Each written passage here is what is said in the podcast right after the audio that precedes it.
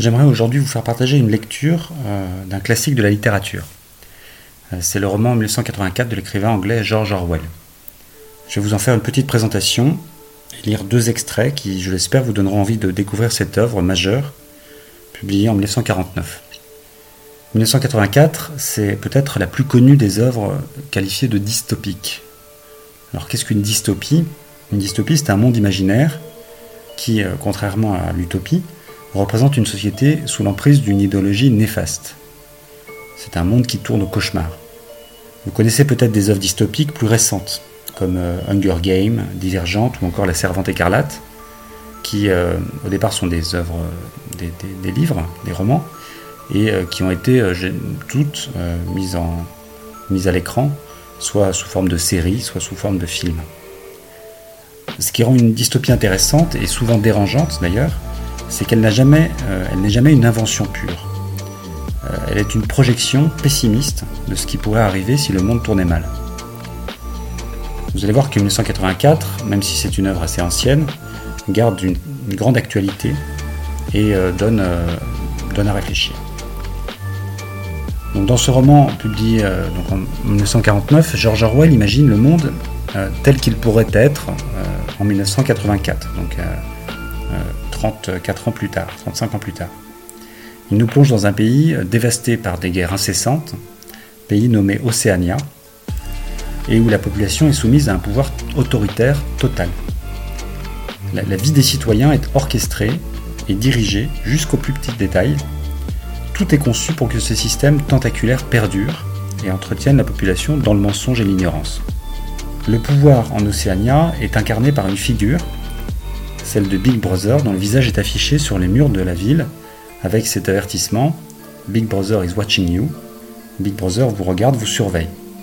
Mais ce Big Brother n'est pas un dirigeant euh, réel, c'est le visage donné à un système qui surveille tout le monde, tout le temps.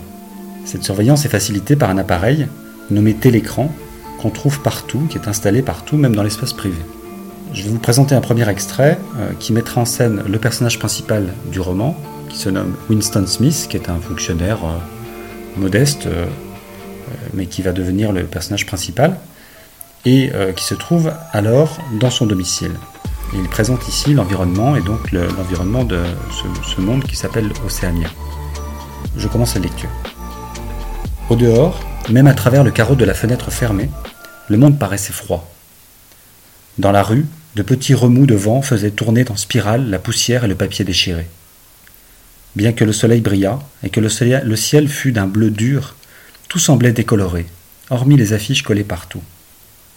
De tous les carrefours importants, le visage à la moustache noire vous fixa du regard. Il y en avait un sur le mur d'en face. Big Brother vous regarde, répétait la légende, tandis que le regard des yeux noirs pénétrait les yeux de Winston. Au loin, un hélicoptère glissa entre les toits, plana un moment, telle une mouche bleue, puis repartit comme une flèche dans un vol courbe. C'était une patrouille qui venait mettre le nez aux fenêtres des gens. Mais les patrouilles n'avaient pas d'importance. Seule comptait la police de la pensée. Derrière Winston, la voix du télécran continuait à débiter des renseignements sur la fonte et sur le dépassement des prévisions pour le neuvième plan triennal. Le télécran recevait et transmettait simultanément. Il captait tous les sons émis par Winston au-dessus d'un chuchotement très bas. De plus, tant que Winston demeurait dans le champ de vision de la plaque de métal, il pouvait être vu aussi bien qu'entendu. Naturellement, il n'y avait pas moyen de savoir si, à un moment donné, on était surveillé. Combien de fois et suivant quel plan la police de la pensée se branchait-elle sur une ligne individuelle quelconque? Personne ne pouvait le savoir. On pouvait même imaginer qu'elle surveillait tout le monde constamment. Mais de toute façon, elle pouvait mettre une prise sur votre ligne chaque fois qu'elle le désirait. On devait vivre, on vivait, car l'habitude devient instinct, en admettant que tout son émis était entendu, et que, sauf dans l'obscurité, tout mouvement était perçu. Winston restait le dos tourné au télécran. Bien qu'un dos, il le savait, pût être révélateur, c'était plus prudent.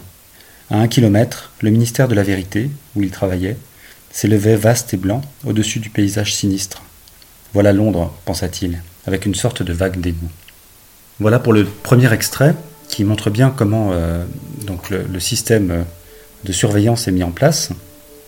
Et euh, ce qu'on va découvrir par la suite, c'est que toute personne euh, qui s'écarte de, la, de, la, ligne, hein, du comportement donc imposé, même si c'est par un simple geste d'humeur, par une attitude un peu déplacée, toute personne est éliminée. Et Smith constate ainsi que certaines personnes qu'il côtoie chaque jour se volatilisent subitement. Non seulement elles disparaissent, mais tout est fait pour qu'elles n'aient jamais existé. Elles sont euh, vaporisées, c'est l'expression utilisée.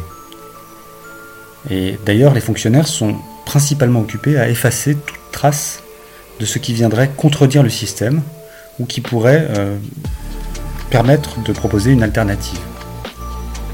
La seule réalité qu'il faut considérer comme vraie dans ce monde est celle qu'offre le régime, malgré les contradictions, malgré les falsifications.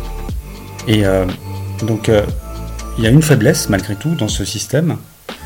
Cette faiblesse, c'est qu'on ne peut pas sonder euh, le cerveau humain. Et donc on ne peut pas effacer ou modifier la mémoire ou la raison.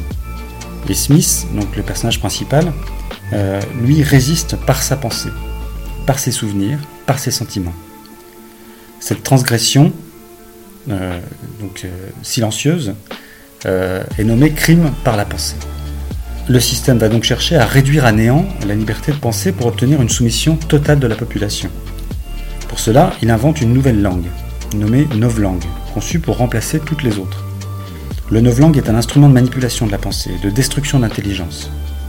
Voici un extrait qui expose les principes de cette langue principe exposé par euh, l'une des personnes qui a pensé euh, cette langue, qui s'appelle un personnage qui s'appelle Sim, qui dialogue alors avec euh, Winston Smith, donc le personnage principal. Donc c'est le personnage de Sim qui s'exprime au début de l'extrait. Vous ne saisissez pas la beauté qu'il y a dans la destruction des mots. Savez-vous que la novlangue est la seule langue dont le vocabulaire diminue chaque année? Winston l'ignorait, naturellement. Il sourit avec sympathie, du moins il l'espérait car il n'osait se risquer à parler. Sim prit une autre bouchée de pain noir, la mâcha rapidement et continua. Ne voyez-vous pas que le véritable but d'une novlangue est de restreindre les limites de la pensée? À la fin, nous rendrons littéralement impossible le crime par la pensée, car il n'y aura plus de mots pour l'exprimer. Tous les concepts nécessaires seront exprimés chacun exactement par un seul mot dont le sens sera délimité toutes les significations subsidiaires seront supprimées et oubliées. Déjà, dans la onzième édition, nous ne sommes pas loin de ce résultat. Mais le processus continuera encore longtemps, après que vous et moi nous serons morts. Chaque année, de moins en moins de mots, et le champ de la conscience de plus en plus restreint. C'est simplement une question de discipline personnelle, de maîtrise de soi-même. Mais même cette discipline sera inutile en fin de compte.